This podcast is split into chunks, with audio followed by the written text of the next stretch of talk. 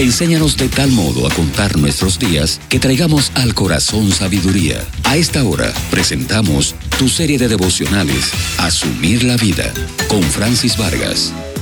La palabra de Dios nos advierte sobre lo perjudicial que es ser inconstante como personas. En el libro de Santiago 1.8 nos dice, el hombre de doble ánimo es inestable en todos sus caminos. Cuando se trata de ser consistente en hacer lo propio, eso que debe hacerse, es necesario ser perseverante. Y eso cuesta bastante porque los seres humanos, al ser emocionales y al acostumbrarnos a trabajar en base a cómo nos sentimos en un determinado momento, bajo la influencia de cierta circunstancia, también tenemos tendencia a la inestabilidad. ¿O no se ha dado cuenta en usted mismo de sus propios devaneos y en los demás? ¿No se ha encontrado que un día pueden estar en el techo del buen ánimo respecto a algo y al otro día pueden estar a punto de tirarlo todo y necesitan urgentemente motivación para seguir?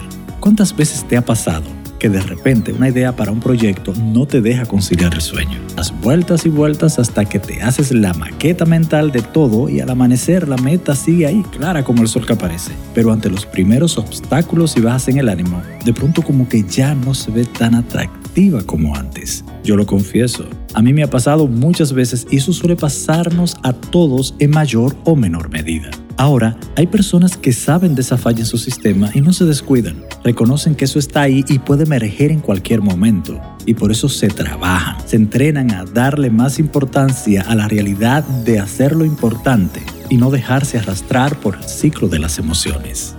Dios quiere que aprendamos a tener dominio propio y nos da su palabra como instrumento para lograrlo. En Lucas 9:62, Jesús dijo, Nadie que después de poner la mano en el arado mira atrás es apto para el reino de Dios. Si iniciamos algo pero no somos perseverantes, no vamos a poder lograr el objetivo. Así que hagamos el compromiso de asumir la vida con dominio propio si no queremos vivir como una presa de la inconsistencia. Asumamos una vida de logros que nos impacte a nosotros mismos y a otros. Vidas efectivas y noveletas. Dios nos llama a buscar sabiduría e inteligencia en su palabra. También nos dice que la persona de doble ánimo es inestable de por sí y que es imposible que se establezca en lo que hace. Soy Francis Vargas. Será hasta otra próxima edición. Hemos presentado Asumir la Vida, tu serie de devocionales